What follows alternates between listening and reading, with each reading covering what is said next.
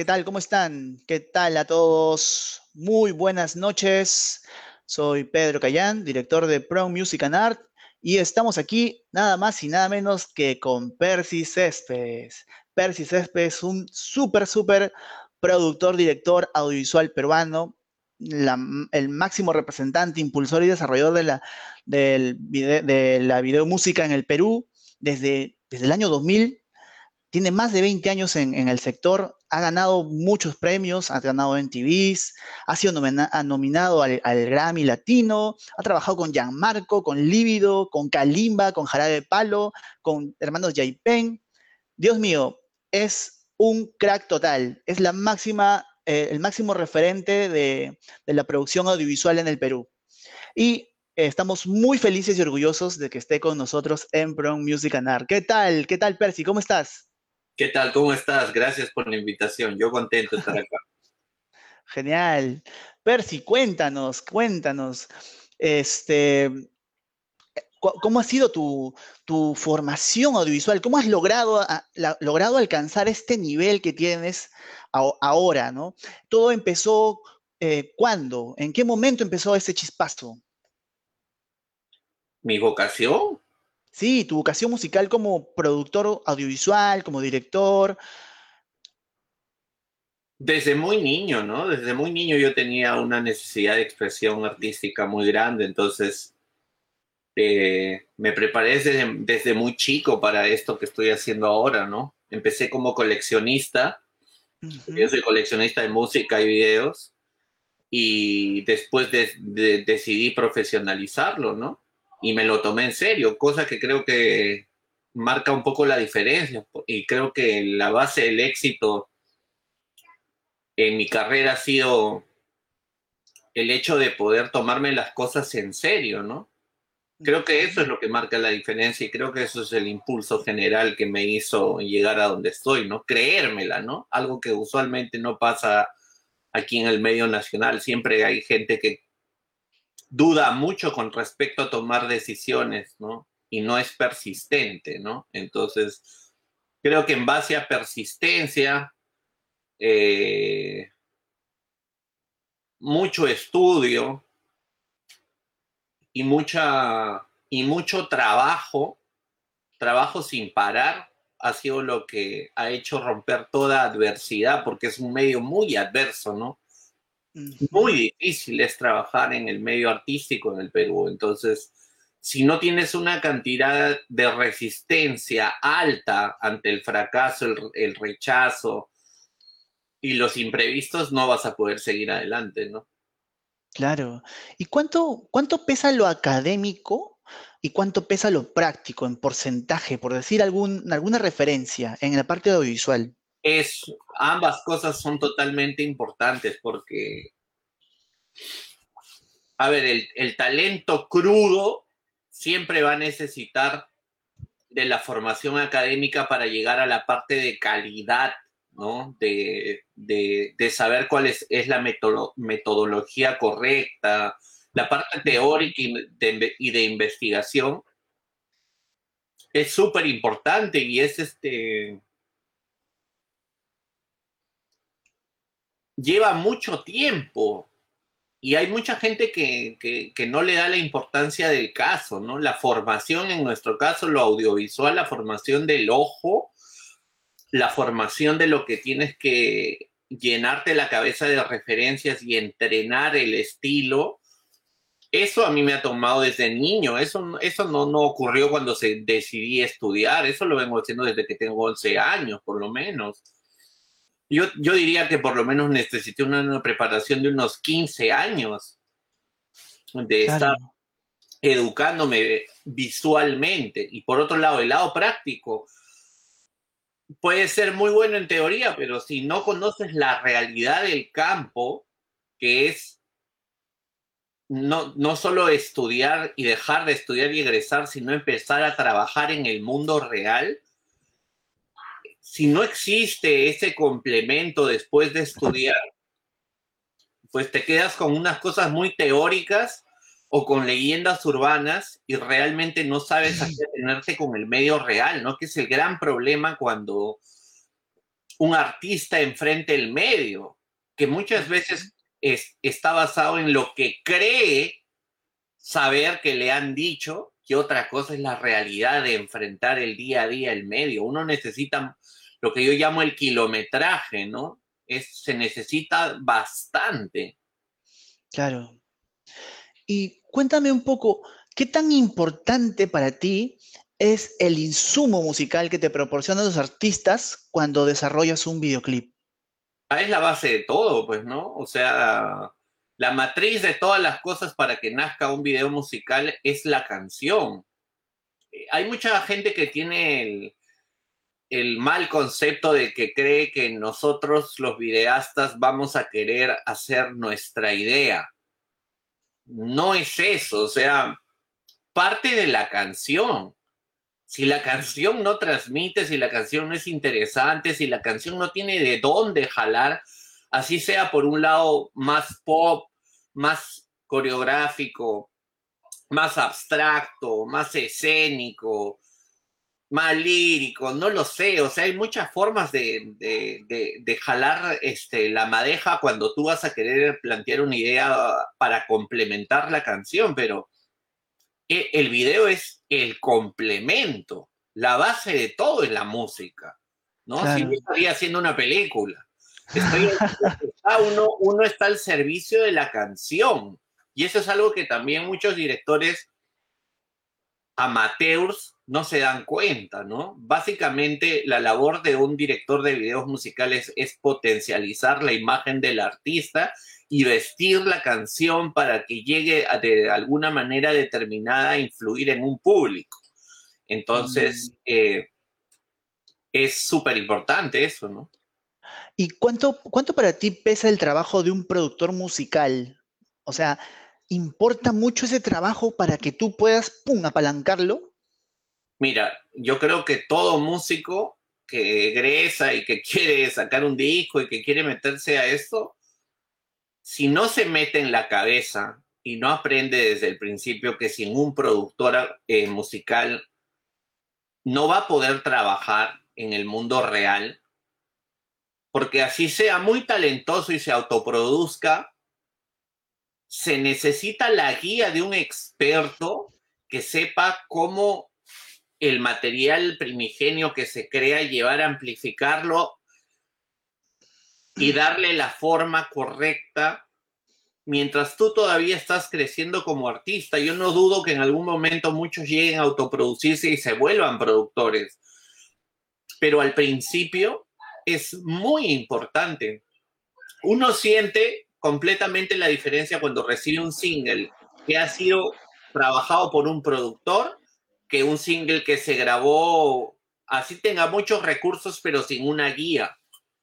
El productor musical es una figura que en el Perú todavía no se entiende a su, al nivel que debería ser. Conozco hasta muchos artistas que se niegan a trabajar con productores porque piensan que va a alterar su producto, cuando de eso se trata.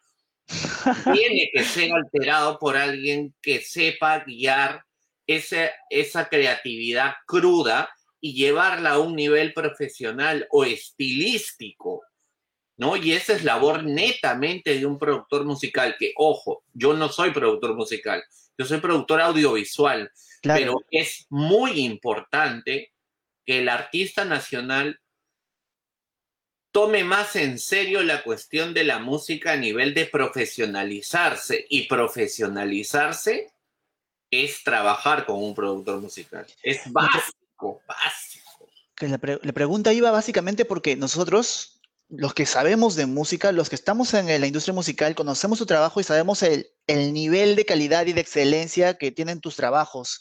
Entonces, imagino que al tú ser muy cuidadoso con los trabajos que haces, que son a uno, a uno total, seguramente por tu mente, me imagino, ¿no? Alguna vez habrá pasado la idea de hacer una integración hacia atrás, ir un eslabón hacia atrás y asegurar el proceso musical desde, desde la concepción, ¿no? De repente te ha pasado por tu cabeza incursionar con una productora musical, no sé. No. No, porque creo que eso, eso se necesita zapatero a tus zapatos, ¿no? Yo no soy productor musical, pero sí me ha pasado ocasiones en que me traen un single y que yo sé que pues que no está lo suficientemente bien producido o que puede dar mucho más y que podría estar de mejor forma y que sí suelo eh, hablar con el artista para ver si lo puedo dirigir a, a un productor musical que lo, que lo profesionalice. A veces traen el material súper crudo y a veces de repente el proyecto viene todavía en, pañales. Mm. Si hay la oportunidad de enviarlo con un productor, pues yo lo primero que les aconsejo es antes de grabar, oye, ¿por qué si tienes la oportunidad de mejorar esta canción, ¿por qué no vas con un productor? Y a veces sucede. Pero eh, la realidad también es que en el, medio, en, el, medio peruano el presupuesto para todo, para cada cosa, es súper complicado y el artista no tiene cómo. Entonces, no se puede trabajar como trabajas en otras sociedades o en otros lugares de la manera profesional como tú quisieras, ¿no? Pero un consejo para todos los que están metidos en, esto y quieren triunfar en el mercado musical es que de todas maneras necesitan la mano de un productor al costado. Es es súper necesario, no es saltable. Y es algo que aún en el Perú no se acostumbra. Y se tiene que dar, se tiene que llegar a vencer esa barrera. Los músicos todos tienen que ser producidos.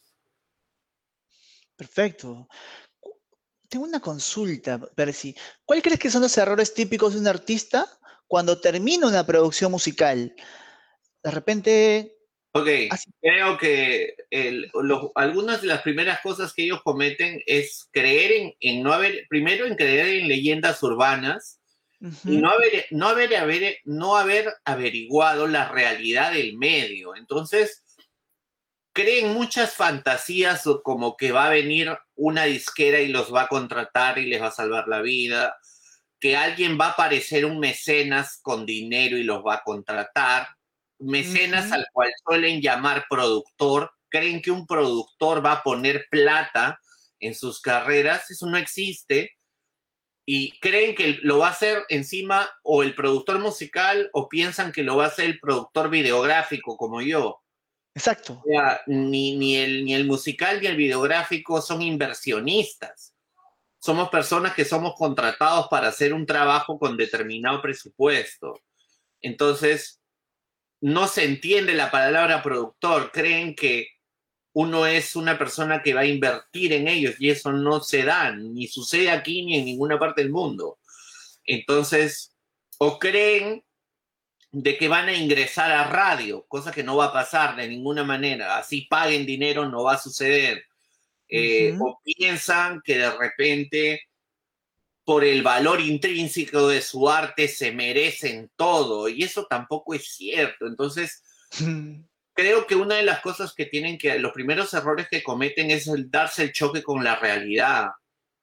Otra cosa es no darse cuenta la falta de, de equipo que falta en el país, porque un artista necesitaría un manager, este, un tour manager, asesores de todo tipo, con, hacer una, un equipo profesional de gente para que tenga todo el tipo de atención a su alrededor. A veces también el artista no tiene por qué ser consciente del video, de las fotos, de la ropa, se necesita muchas veces un equipo grande y, el artista nacional no entiende que el, extranjero tiene todo ese equipo a su alrededor y hay una inversión millonaria detrás de cada artista. Entonces, uno crece mirando artistas de un tipo y cuando uno sale cree que directamente va a competir con ellos y eso no es cierto.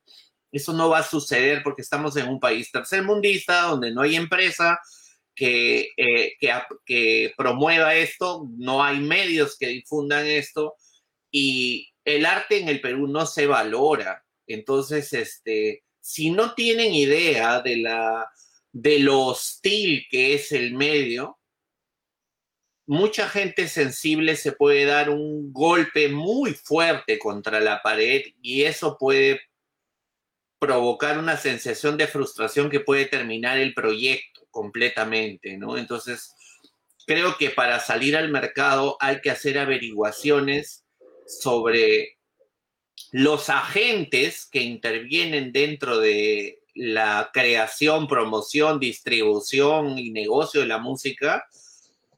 Y creo que hay que averiguar costos y funciones para darse cuenta cuánto cuesta un productor musical, cuánto cuesta tener un equipo, cuánto van a costar tus piezas este, publicitarias, cuánto va a costar llevar eso a los medios, cuánto tiempo te va a costar establecer una imagen, en cuánto tiempo, conocer tus derechos, cubrirte legalmente.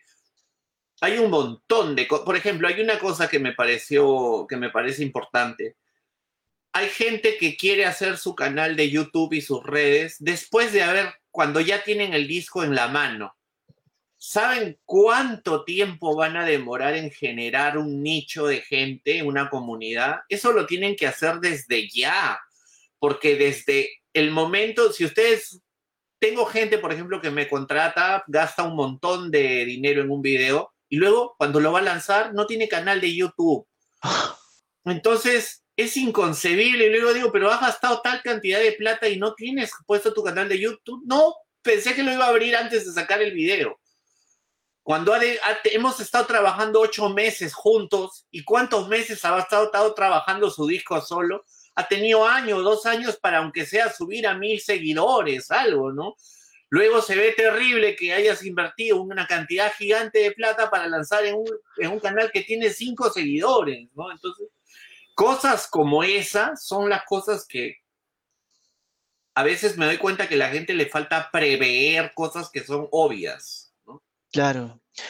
Sabes, siempre me, he preguntado, mm, ¿de qué depende entonces em, el precio en un video, ¿no? Muchas veces uno podría pensar, oye, ¿por qué tanto, no? Oye, pero si no, ahora todo es digital. Podrían pensar, seguramente es la típica, ¿no?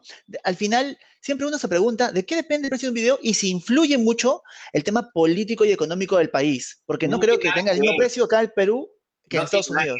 no tiene nada que ver. no, Tiene el mismo, no tiene nada que ver y el mismo precio sacado en la China. Eh, el público no entiende de que el video no es caro para empezar. Nosotros tenemos los videos más baratos de Latinoamérica, ¿no? O sea, que una cosa sea caro para un civil no es lo mismo que sea caro para una producción artística.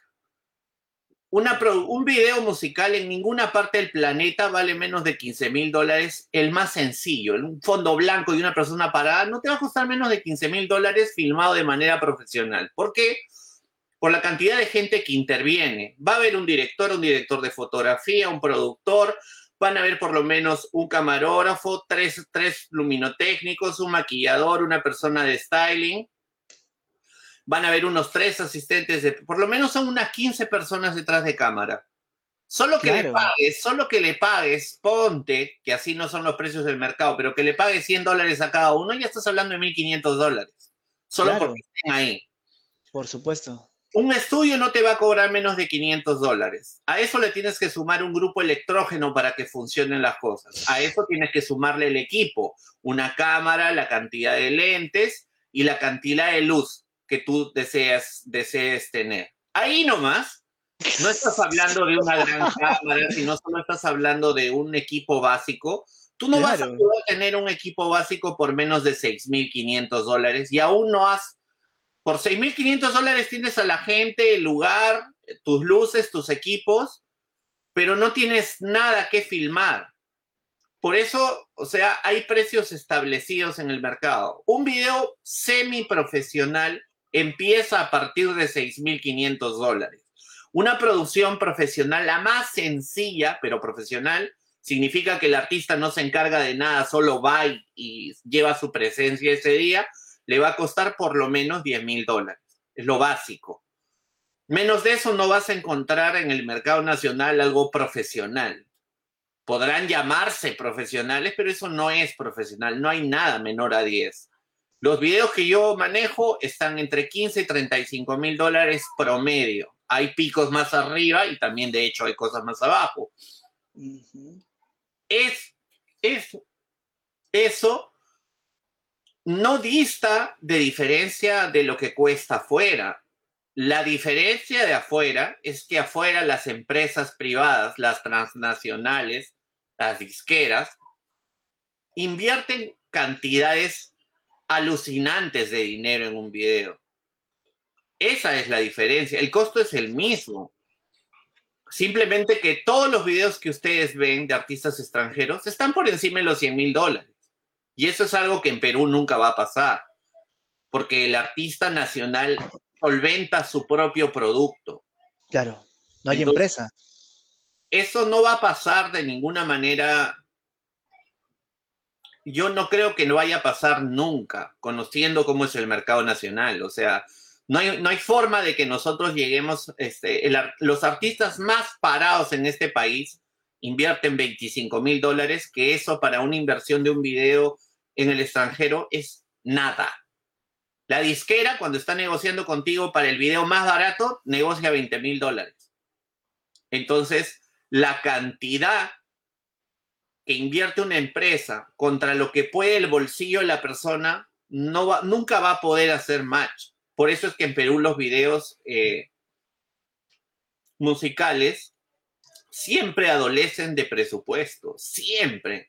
Y por más dinero que uno pueda juntar para hacer un video, nunca llegas a estar ni al mínimo de lo que pasa afuera.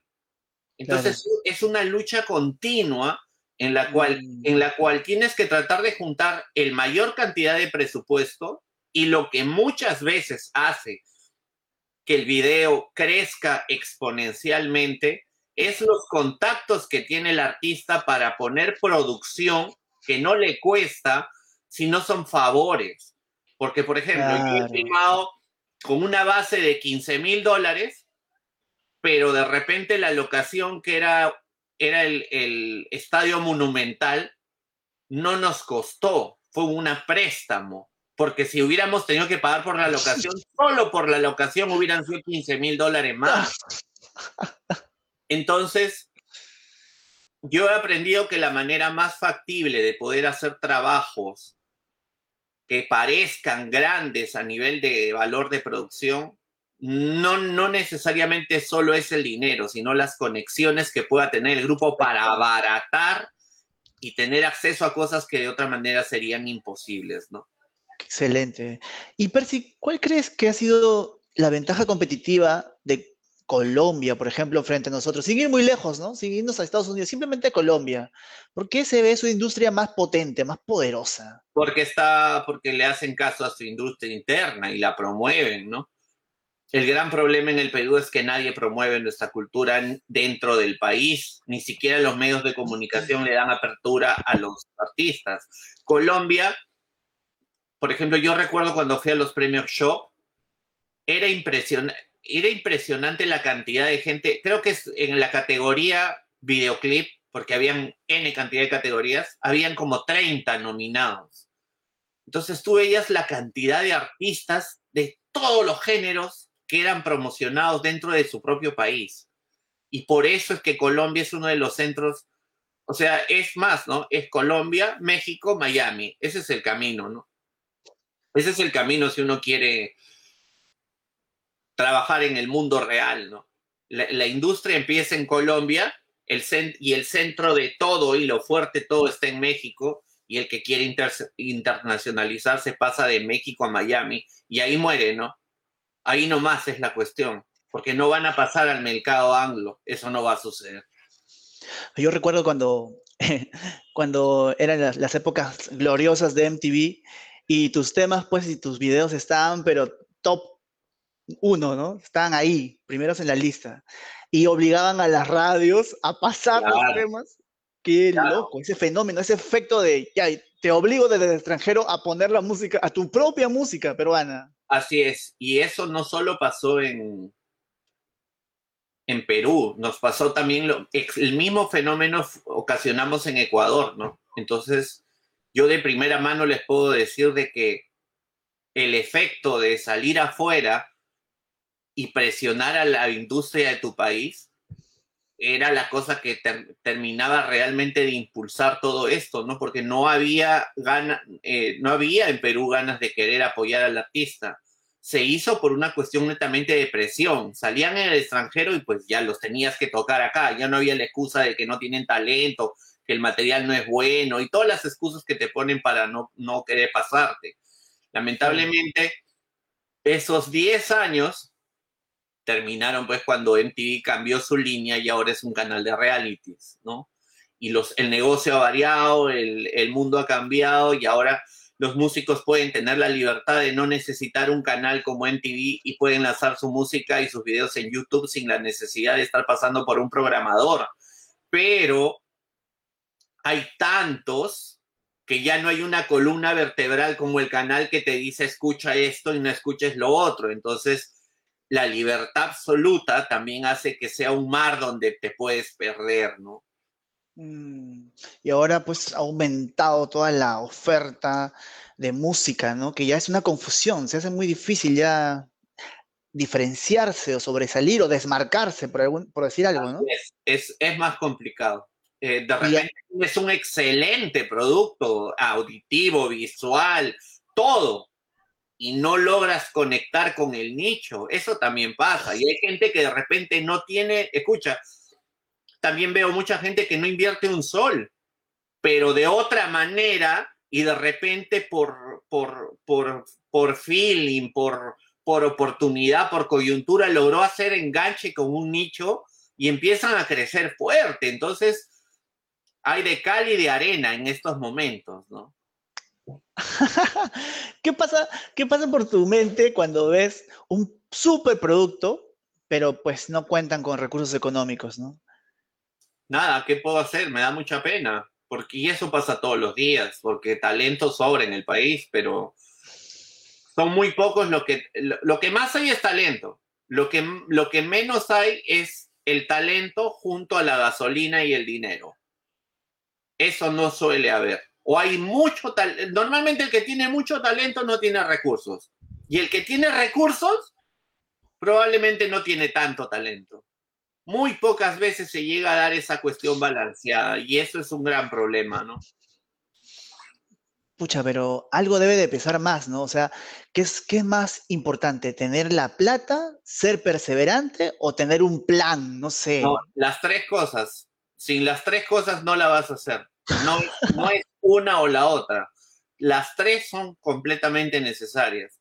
Tu plan puede ser el mejor y sin dinero no va a funcionar. Y si no eres persistente, ni con dinero ni con plan la vas a hacer. Los tres elementos son completamente necesarios, totalmente necesarios. Y la cuota de persistencia tiene que ser muy fuerte porque la gente no se da cuenta que si se van a meter en esto, los resultados los van a ver a los 10 años, no los van a ver antes. Si quieren empezar a ver cosas sólidas, ¿no?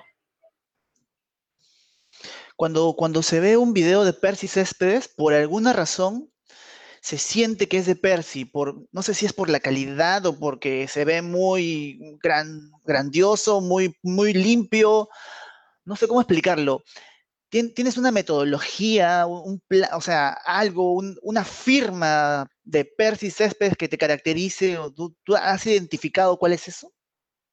Eh,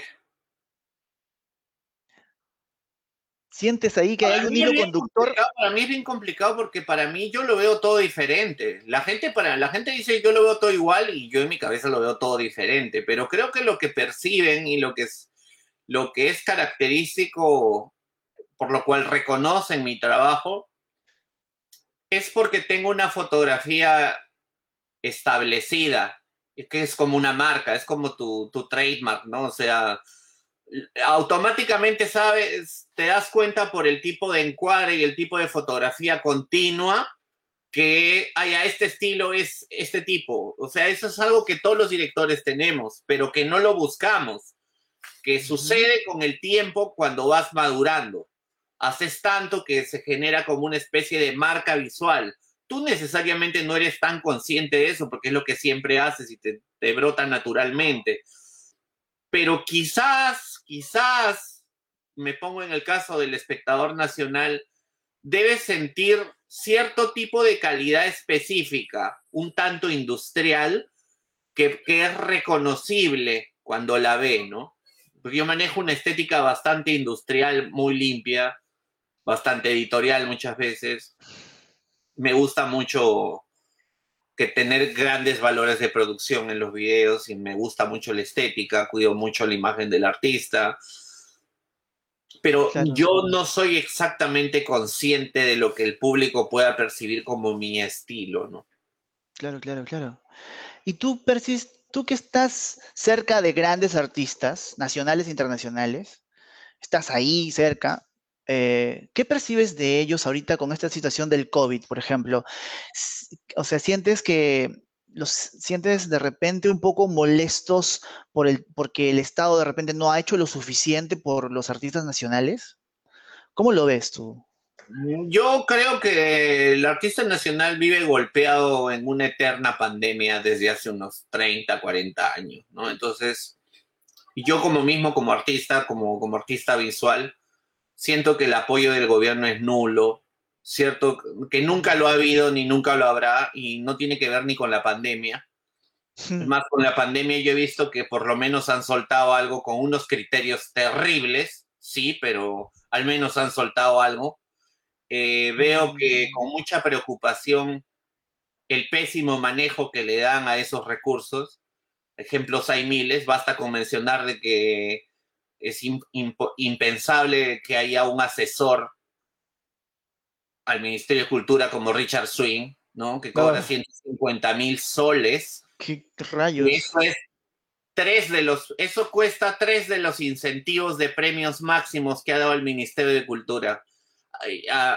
veo cómo se rechazan proyectos de 50 mil, 40 mil soles de obras sociales importantes que tienen que ver con proyectos artísticos, culturales, y se la dan a un imbécil, ¿no? Le dan 150 mil soles por 10 minutos a un tipo impresentable. Eh, ¿Cómo no se van a enojar? O sea, todos los artistas deberíamos estar molestos por el, por, el, por el desperdicio de recursos. No vamos a hablar ahorita de premios absurdos que han salido la semana pasada. Eh, ¿Cómo se llama? Eh, es súper complicado. Por eso es que lamentablemente el artista tiene que vivir solo. No puede estar esperando ayuda de nadie, porque no va a existir. Es más frustrante pensar de que vas a postular a un premio, vas a rellenar un formulario terrible, van a pasar meses de incertidumbre, probablemente hasta salgas nominado y al final te dicen, no, cuñado, no pasa nada y le entregan el dinero a un, a un impresentable. Entonces es, es simplemente mejor saltarse eso y tener que mm. sobrevivir por tu propia cuenta.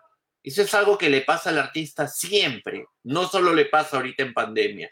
En pandemia, por otro lado, lo que yo he visto es que muchos artistas más bien han tenido que reinventarse, redireccionarse, buscar otras maneras, salir de su zona de confort, empezar a, a tomar la importancia a derechos, contratos, a de repente un, a un montón de cosas que antes no le tomaban importancia, ¿no?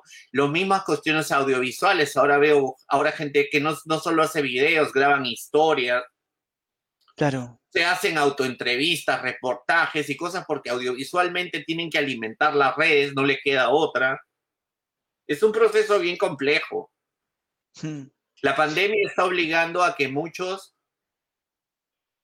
evalúen ciertos aspectos que antes no veían y por otro lado está también generando mucha creatividad, porque el artista encerrado se pone a crear y yo veo que hay también mucha creación ahorita, mucha, mucha gente está componiendo, escribiendo, o sea, no se puede tocar, entonces están derivándolo a otra cosa, ¿no?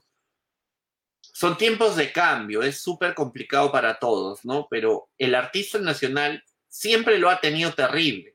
La pandemia, la verdad es que no veo que sea tan un problema tan grande como en todo caso lo es la desestabilización política que tenemos desde hace un año y medio, ¿no? Han sido cuatro años de horror político, pero el último año y medio ya ha salido, pues, se ha salido completamente de control todo.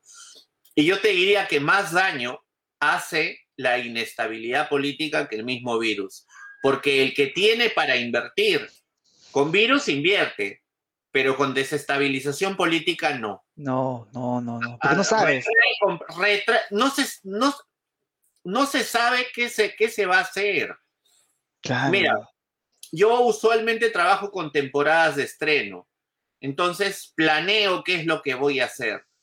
Teníamos planeada una cuestión para fin de año y luego se tuvo que retrasar por toda la cuestión de las marchas. No era el momento. Dijimos enero.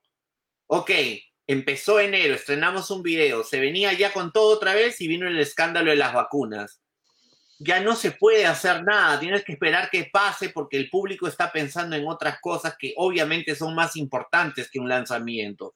Entonces, muere todo. Es complejo, ¿no? Entonces tienes que estar todos los días batallando para lograr los objetivos y reorganizar sobre la marcha cosas que has planeado por meses, ¿no? Pero aún así, aún así es factible a pesar de todo, se puede seguir trabajando, se puede seguir produciendo y se puede seguir haciendo las cosas, pero se necesita mucha paciencia y en el caso audiovisual cuenta mucho la experiencia, ¿no? Porque podemos sortear cosas que yo veo que otra gente ahorita está paralizada sin poder filmar o poder resolver producciones y el hecho de tener experiencia, 20 años luchando en una coyuntura hostil, hace que aún pueda seguir trabajando a pesar de todo, ¿no? Es como si siempre hubiéramos estado en pandemia prácticamente. Pero has dicho algo muy interesante, o sea, que tú planificas y ya tienes temporadas, y yo entiendo, he visto varios sectores distintos y entiendo que en, muchos sectores se manejan estacionalidades. En el sector audiovisual también se manejan estacionalidades. Hay una, hay una estacionalidad para grabar, o sea, aquí voy a grabar, aquí voy a lanzar, ¿Cómo lo manejas tú, Percy?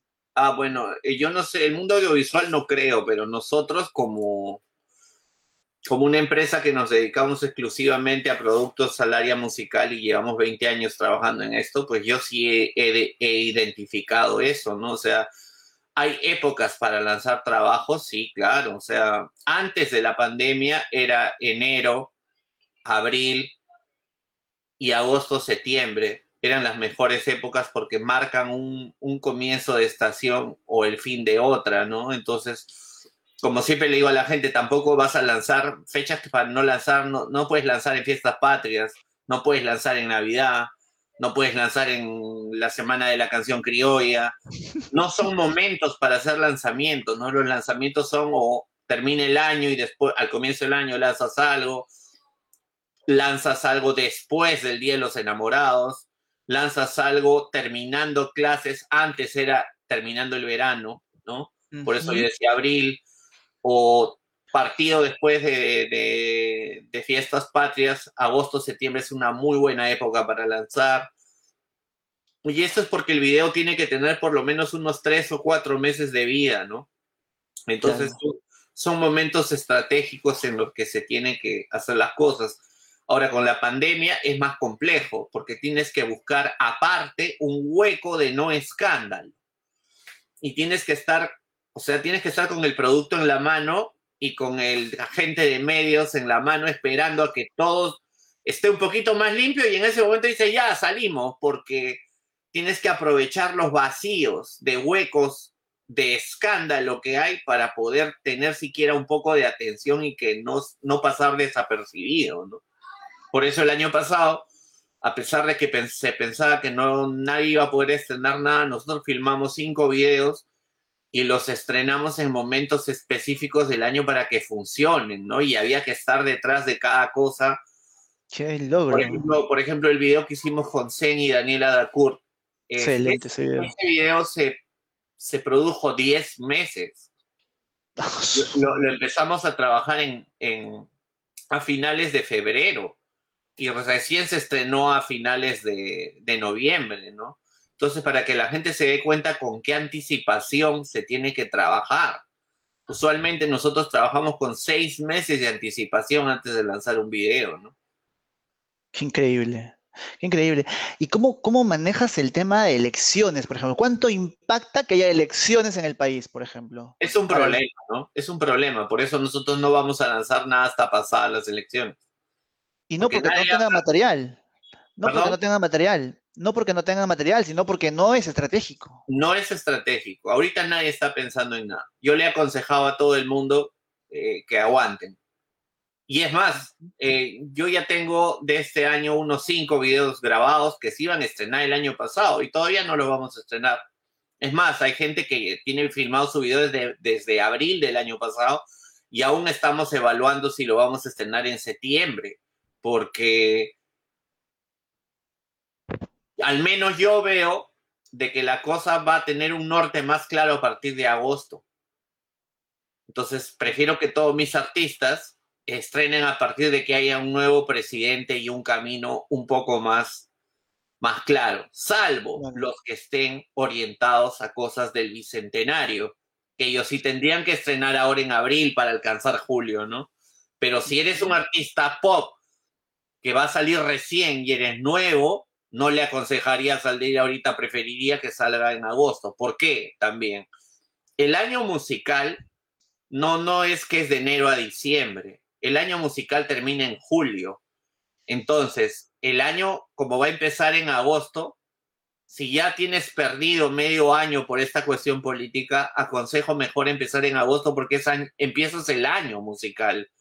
Si tú quieres ir a una premiación o quieres estar dentro del calendario internacional de cosas, tu producto va a contar como nuevo a partir del primero de agosto y va a caducar el 28 de julio. Entonces, eh, con esa, si tienes una mentalidad que quieres salir y quieres ir a una, por ejemplo, a una, postular a una premiación, no te conviene lanzar ahorita, mejor aguanta el producto un rato más. Entonces, pero con eso, también, eso ¿eh? también pongo a pensar a la gente con que todo tiene que ser planificado. Qué interesante, qué interesante porque, o sea, de hecho, para poder llegar a ese cálculo, uno tiene que tener mucha experiencia, mucha visión, de decir, mira, vamos a lanzar acá porque acá vamos a, vamos a lanzar esto y esto y esto y vamos a llegar a este premio y vamos a hacer esto y esto y esto. Ah, con esa fineza tiene que hacerse los lanzamientos. Sí. Perfecto, perfecto. Y cuéntame, Percy, ya, ya estamos ya prácticamente con, el tiempo, pero eh, vamos a aprovechar estas dos preguntitas. ¿Has descubierto algo novedoso últimamente que desees compartir? De repente un, video, de repente un libro, de repente algo que, quieras compartir. No. Un tip. un, tip. un dato curioso, algo, ¿no? En la industria musical. Una plataforma, de repente. Sé que es una pregunta muy difícil, pero no, es que, no. Tú que paras yendo al extranjero, de hecho en el extranjero uno va y ve cosas y dice, wow, esto tenemos que hacer esto en, el Perú. Es que el problema de, de, pasártela mucho rato en el extranjero es que lo único que confirmas es que nunca va a pasar en tu país. es una cruda verdad y es lamentable, o sea, es lamentable tener que decir esto, pero es la realidad y es la cruda verdad y no va a suceder. ¿Por qué? Por una cuestión netamente de dinero. O sea, en otras sociedades el arte es financiado, se promueve, se respeta, hay una cultura de consumo que aquí no existe. Por ejemplo, yo que he vivido mucho tiempo en Nueva York, que he pasado mucho tiempo en Las Vegas, claro, he visto espectáculos increíbles, cosas que digo, wow, así debería hacerse, pero son cosas que no están, que no se le van a permitir nunca a un país, a un país tercermundista por una cuestión de inversión privada. No tenemos ese circuito ni de inversores ni de público que consume el producto interno. Y eso es culpa de los medios que no fomentan el consumo del, insumo nacional. Mientras que tú en Estados Unidos puedes ver cómo Norteamérica consume su producto, pero hasta nomás. Acá hay que estar rogando para que te den un espacio, ¿no? Entonces no quiero, no quiero sonar negativo ni reventarle el globo a la gente que esté mirando esto, pero es Mm. importante que se den cuenta lo difícil, sacrificado Mm, y el mundo de valientes al que se van a meter, peor aún en pandemia. Y no les Claro. estoy bajando las pilas porque Claro, sí se puede. Y O se sea- tiene que seguir adelante, pero es complejo. No es, no es el mundo que tú ves en las películas. Yo siempre le aconsejo a la gente que se va a meter a esto que vea la película Almost Famous. Sí, sí. Almost Famous te plantea un poco el esquema general de psicología de los agentes que trabajan en todo esto, desde el músico, el periodista, el productor, la visión del- de, de todos los involucrados. Ahí te ahorras una explicación, ¿ah? Realmente la psicología de todos y de todo lo que ves en esa película es tal cual. Lo que nos diferencia en mercados es el dinero. Y sin dinero no hay cómo crecer profesionalmente, no hay cómo ser competitivo. Entonces, es una cuestión súper sacrificada el ser artista en este país. ¿no? Si fueras congresista o tuvieras el poder para cambiar las cosas, ahorita mismo, ¿qué es lo primero que cambiarías? ¿O te propondrías o que... Si tuviera, si tuviera el poder, o sea, realmente, no sé, Político. imagina- imagínate que fuera pues ministro, ¿no? Ya Ministro está. de Cultura. ¿Qué Lo agarro? máximo. Lo primero que haría es este revisar la situación en que se está y dejar todo lo que está bien sin moverlo para que continúe su camino. Y reevaluaría todos ciertos criterios, como por ejemplo, creo que el Ministerio de Cultura cree que cultura solo es folclore. Y eso no puede ser, o sea, hay millones de expresiones artísticas que no necesariamente son la clásica y que no se reconoce como cultura. Y no estoy hablando del rock, estoy hablando de Claro. toda música que simplemente no encaje dentro de lo que es folclore. ¿No? Que también no solo, o sea, yo por ejemplo me doy cuenta que nadie protege el arte. Yo no creo que exista una copia de cada disco que se ha producido en este país en el ministerio. No creo que haya un, un museo interno con las piezas más importantes de las obras que se han hecho en los últimos años, a nivel ya sea musical, porque te lo digo, audiovisual no existe. Entonces, Paso. creo que no hay una cultura de preservación porque ni siquiera se enteran de qué existe. Entonces, a mí me preocupan los últimos 20 años musicales, culturalmente hablando, de, de, cosas que no son netamente folclóricas. ¿Qué pasa con toda ese lado de la cultura? ¿Se va a perder? ¿Se va a terminar? ¿Va a pasar por desapercibido?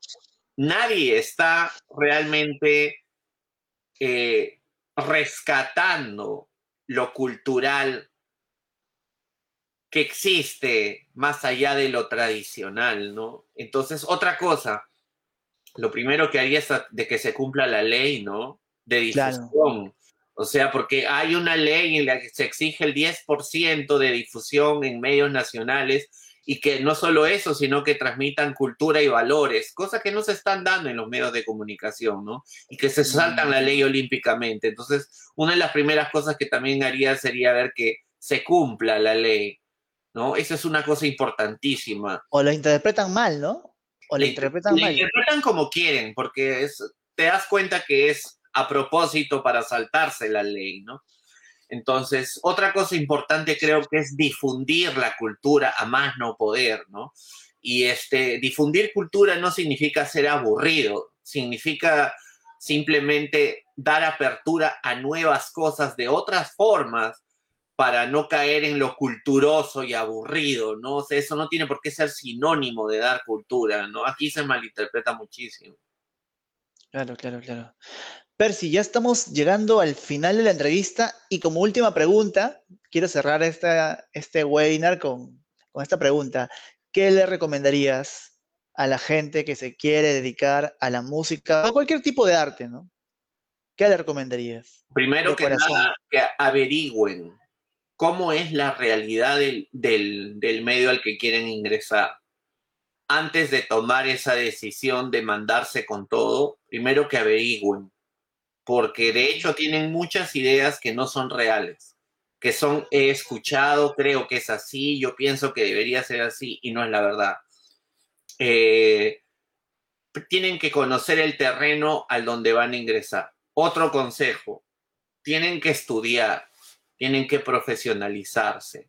Pueden tener mucho talento, pero el talento crudo no sirve si no tienes experiencia en el medio real y lo cruzas con la realidad y tienes un tiempo de kilometraje en el medio. Ahí vas a aprender mucho y vas a empezar a medir qué es factible y qué no es factible. Esa es otra cosa muy importante, ser realista con lo que vas a proponer. Conozco mucha gente que se ha propuesto cosas y que las alcanza porque son metas realistas. Por otro lado, tienen que pensar empresarialmente. No va a pasar nada por generación espontánea. Si no, si no está rodeado de un equipo de gente profesional que forme un equipo y que conjuntamente entre todos puedan empujar, no se va a lograr. No pasa porque lo haces tú solo necesitas un equipo detrás que te ayude. Y ese equipo de gente tienes que averiguar sus funciones, sus alcances, sus precios, y tienes que tener en cuenta que esto demora. Esto no pasa de la noche a la mañana. Tú hace rato me decías dinero, plan o persistencia. Yo creo que todo empieza por el plan es más, todo empieza por la vocación, luego haces el plan. Si eres persistente, creo que el, dinero llega a aparecer con el tiempo, pero lo que no puedes perder nunca es la disciplina, la constancia y la perseverancia. Pues va a llegar un momento en de repente en que estás siete, ocho años remando en esto y dices ya no puedo más y ya no va a pasar y en ese último instante, cuando estás a punto de tirar la toalla, pasa. Pero eso es porque has persistido. En mi mismo caso, yo como videasta, claro, tengo 20 años de carrera profesional, pero tuve cinco años previos de mi carrera profesional entre que egresé y empecé mi carrera, en la que cinco años no tenía un sol ni 50 céntimos para ir a una cabina de internet. Tenía un cliente al año y esto, porque nadie te cree al principio. Y al quinto año yo dije, ya no puedo más. O sea, ya, ya, ya no, ya no tengo, no, no tengo vida, no tengo dinero, no tengo amigos, no tengo nada y ya no puedo seguir adelante y son cinco años que me he sacado la mure y, ya no da para más esto. Por más éxito que tuviese, ¿ah? porque siempre tuve éxito, pero no veía cómo poder continuar. No se podía. Y en el momento en que dije ya, ya no se puede más, al día siguiente era número uno en MTV y mi vida cambió. Pero para tirar la toalla la tuve mil veces, ¿no? Y hay mucha gente que cree que de repente tengo una familia acomodada o yo venía de una familia con conexiones en los medios o lo que dicen la argolla o que pituco o Nada, ¿no? O sea, yo soy una persona que he tenido 27 años, una vida terrible, no tengo familia, nunca tuve dinero, conexiones, no tenía absolutamente nada. Me hice solo en base a esfuerzos, sueños y persistencia y por más talento, porque es una cosa innata que uno tiene, ¿de qué me hubiera servido el talento si no hubiera sido persistente? Por eso es de que, y en mi caso no hubo, no hubo dinero de inyección para el plan, nunca hubo. Entonces, por eso les digo, apareció en el momento adecuado a través del sacrificio, pero lo que me hizo triunfar siempre fue la persistencia y el hecho de creer en mi producto. Ah, y una cosa bien importante que tienen que darse cuenta, tienen que testear su producto. Yo siempre he defendido mi producto no porque sea egocéntrico, sino porque primero lo testé y sabía que funcionaba. Y aunque la gente no lo entendiese, yo estaba ya totalmente seguro de que iba a defender un producto que funcionaba. Si tú no estás seguro de que tu producto tiene la calidad y el valor real para triunfar en el mercado, probablemente te estés haciendo ideas de que eres muy bueno. Pero no basta con que te hagas las ideas que eres bueno, tienes primero que comprobarlo. Y cuando tu producto realmente veas que, oye, funciona, esto de acá está, no es que me lo imagino, sí tiene el valor para romper la barrera, en ese momento le metes con todo y rompes la barrera porque tienes una base sólida. No son tus ideas, no es tu autopercepción, es porque realmente tu trabajo vale la pena. Y eso es algo que tienen que aprender a ser autocríticos. El mayor crítico tienen que ser ustedes mismos, porque todo el mundo les va a mentir, todo el mundo les va a mentir, todo el mundo les va a decir lo que quieren escuchar ustedes tienen que aprender a saber si su producto vale la pena o no vale la pena o aún falta pulir, ¿no? Creo que ese es un, creo que ese es el mejor consejo que les puedo dar, analizar su producto para que luego puedan defenderlo a capa y espada, porque todo el mundo se los va a querer bajar en este medio. Esa es otra cosa que también pasa en Perú, ¿no? O sea, el mayor enemigo de un peruano es otro peruano. Si, lo ve, si los ven triunfando, los van a querer bajar. Y eso no pasa en otros mercados. Acá es bastante común. Bueno, Percy, estamos muy, muy contentos. Yo me siento realmente orgulloso de haberte tenido en este webinar y haber este, escuchado todas estas experiencias que nos has venido a, contar y a compartir con todos nosotros, los, los oyentes de, bueno, de nuestras redes y te agradecemos muchísimo por esta participación. Estamos muy contentos y esperamos pues que en el futuro podamos volver a conversar y, ver qué nuevas cosas están, están sucediendo en el mercado nacional, ¿no? Y que aparezcan nuevas oportunidades que Dios quiera que, que pues se den, ¿no? Porque se lo merece el Perú, ¿no? Tanto esfuerzo, tanto talento. Sí, mm, qué bueno haber podido tener esta conversación. Yo espero que haya, que haya servido de algo y que esté no sé, pues rompiendo ciertos mitos y ayudando a que la gente tenga un poco más claro el camino, ¿no? O sea, el artista nacional siempre la va a tener difícil, pero no por eso tenemos que dejar que la coyuntura eterna de este país en contra del arte nos desmotive. Se puede vivir del arte, puede ser lucrativo, la puedes llegar a pasar muy bien, pero no va a pasar de la noche a la mañana.